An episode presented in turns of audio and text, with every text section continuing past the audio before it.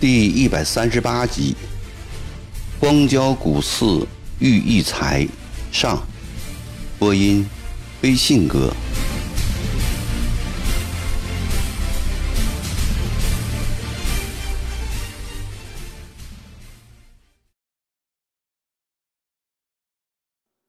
李秀成的部队来到武宁时，得知陈义成从黄州府撤兵的消息。千里为武昌的用兵计划，他本来就是勉强接受的。现在既然北岸已撤兵了，他正好借口不执行了，遂立即停止前进。他在武宁、通山、重阳一带招募三十万流亡饥民，率部东归。围魏救赵的用兵计划就这样流产了。一个月后，陈义成才知道上了大当，但后悔已晚。转眼到了七月，秋风又起。曾国荃围安庆已经一年零三个月了，曾国藩不放心，带着康福等人亲到安庆城外去视察。从东流到安庆只有一百多里的水路，午后便到了南门码头。国权、真干事先都不知道大哥的行动，未到江边迎接。曾国藩一行做普通人的打扮，悄悄地上了岸，沿着外壕查看。城内城外都很安静，只见壕沟宽深。满插竹签，两道壕沟之间营房相连，炮台林立，始见搬运弹药、试刀擦枪的乡勇，间或也可以看到集合操练的哨队。曾国藩心里默默称赞。快到西门地段，酒店饭铺开始多了起来，进进出出的大多数是醉得歪歪斜斜的乡勇官兵。饭店旁边是一家烟馆，曾国藩从小窗口向里边望，昏暗的屋子里四处闪着幽暗的火光，土砖垒起的炕上，摊尸一样横七竖八的躺着几个烟客，旁边堆着解下的上衣佩刀，无疑是军营里的人。曾国藩一阵恶心。刚转过脸，又见对面一座破烂的茅房前站着三个抹粉擦纸的年轻女子，正笑着向他招手。曾国藩气得转身便走，不小心与前面过来的人撞了个满怀。瞎了眼的糟老头，你这是赶沙场啊！曾国藩抬头一看。前面站着一个酒气熏天的汉子，正对着他口出恶言。那人右手挽着一个年轻的女子，左手提着一个酒葫芦。曾国藩分不清他是乡勇还是百姓。康福抢上前，指着那个人训道：“无法无天的混蛋，你骂谁来？老子宰了你！”那人甩开身边的女子。从腰里唰的抽出一把刀来，曾国藩看见这正是一把刻着“真灭丑类，尽忠王室，笛声曾国藩赠的腰刀，他不禁叫了一声惭愧，慌忙的把康福拉开了。咸丰四年，曾国藩首次颁证的刻字腰刀，深受乡勇将官的爱重。后来，他又亲手颁证了两次，犯得到腰刀者，一律被乡勇视为英雄。以后，乡勇人员大大扩展，曾国藩无法一个个颁证，便统一打造，由各军统代为赠送。初时控制得很严，日久，慢慢的松了。这腰刀尤以集字营领得多，发得烂。曾国藩无心再巡视了，叫康福进壕通报。曾国荃一听，忙带着弟弟和一批营官亲来迎接。曾国藩见两个弟弟风尘仆仆，营官们也都满面风霜，虽不忍心指责，在接风宴上对吉字营、真字营大大的做了一番夸奖慰藉。晚上，在卧室里，他严肃地对两个弟弟说：“过去我教你们作文写字，都强调一个‘气’字。”文求气昌，字求气贯。文气不昌，虽道理充分，其文不足称；字气不贯，虽笔笔有法，其字不足观。带兵亦然，军营中最重一个气字。做统领者，应时时在军中培植心气、勇气，涤除木气、惰气。打仗。为极苦极烈之事，哀戚之意如临亲丧，肃静之心如成大祭，方为军中气象。故军中不能有欢欣之象，更不能有丧钟之喜。交服淫乐，必招大败。昔田丹之在寂寞，将军有死之心，士卒无生之气，此所以破雁复齐。即攻打敌时，黄金横带，前呼后拥，士卒有生之乐，无死之心。鲁中连策其必不胜。为安庆一年多进展不大，其原因即在军中气不正。明日即严令前壕外一切酒楼、烟馆、妓院通通撤除，惯用余律在壕沟内训练。有未经允许私出外壕者，斩不赦。国权真干谨遵大哥之令。几天后，军营气象果真大大改观。这天，曾国藩仍着便服，带上康福到前壕外，再去亲自查看一番。一路上，原先的烟馆、酒楼、妓院都已关了门。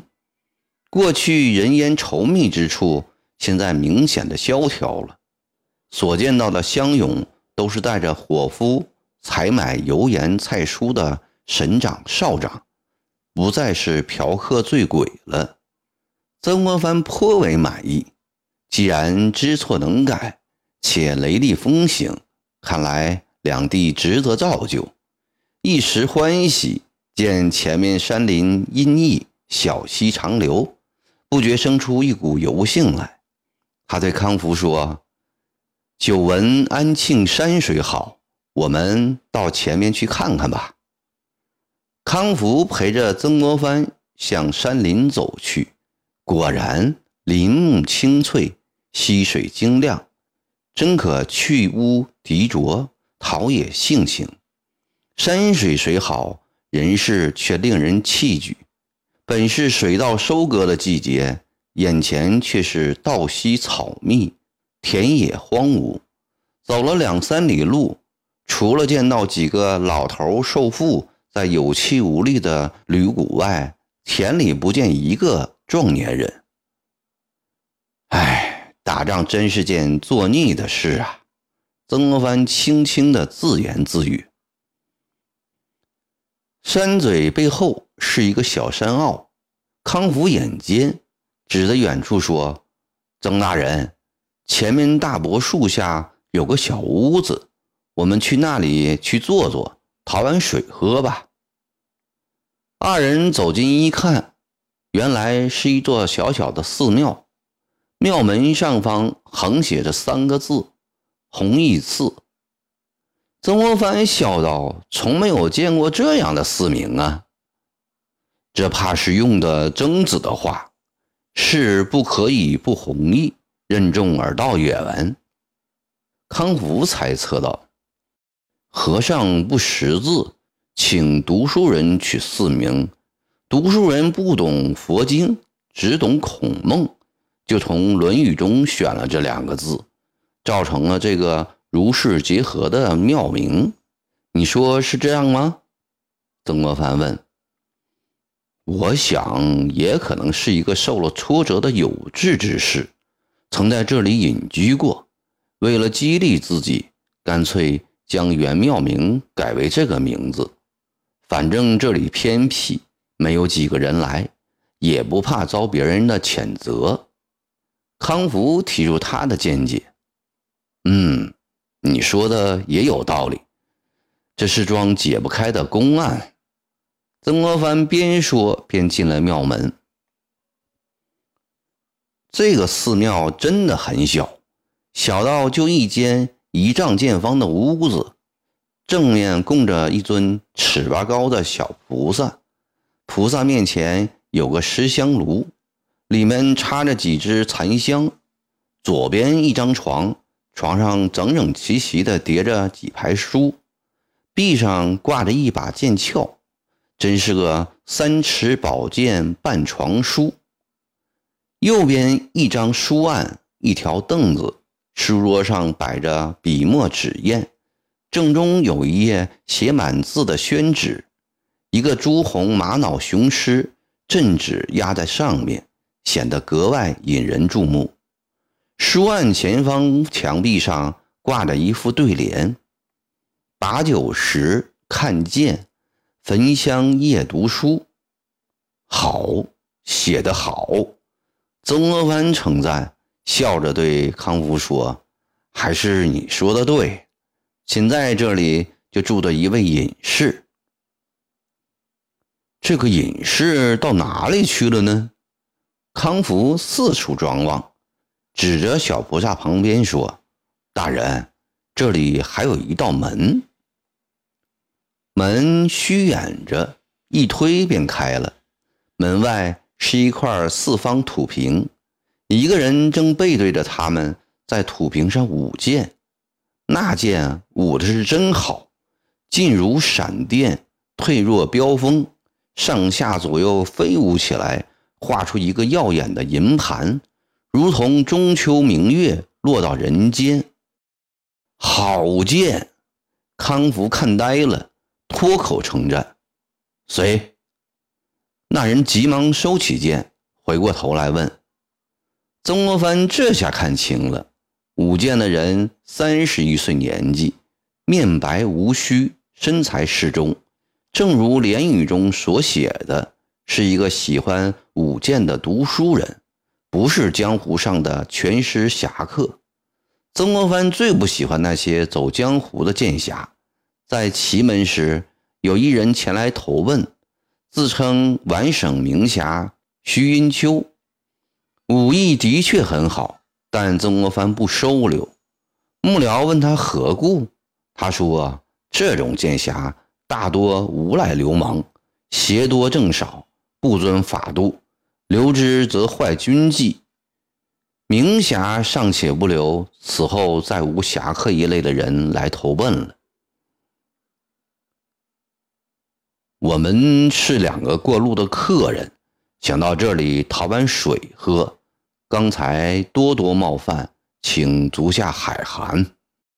康福答话：“啊，是两位客官，请屋里坐。”那人豪爽大度的将曾国藩、康福让进里屋坐，一面倒茶，一边问：“听口音，客官不像是本地人。”我们是湖南人，听说安庆正在打大仗，特地来看看。曾国藩暗思，此人并非等闲之辈，有意向他透露点身份。客官胆子也太大了，打仗杀人的地方有什么好看的？那人笑着说：“足下一人在战场边的。”荒郊古寺里读书用功，胆子岂不比我们更大？康福插话，眼里流露出敬佩的神采。实不相瞒，我在这里等着见一个人，三个月了，一直无机缘。那人说话坦率。足下想见谁呀？曾国藩好奇地问。湘勇集字营统帅曾九爷曾国荃。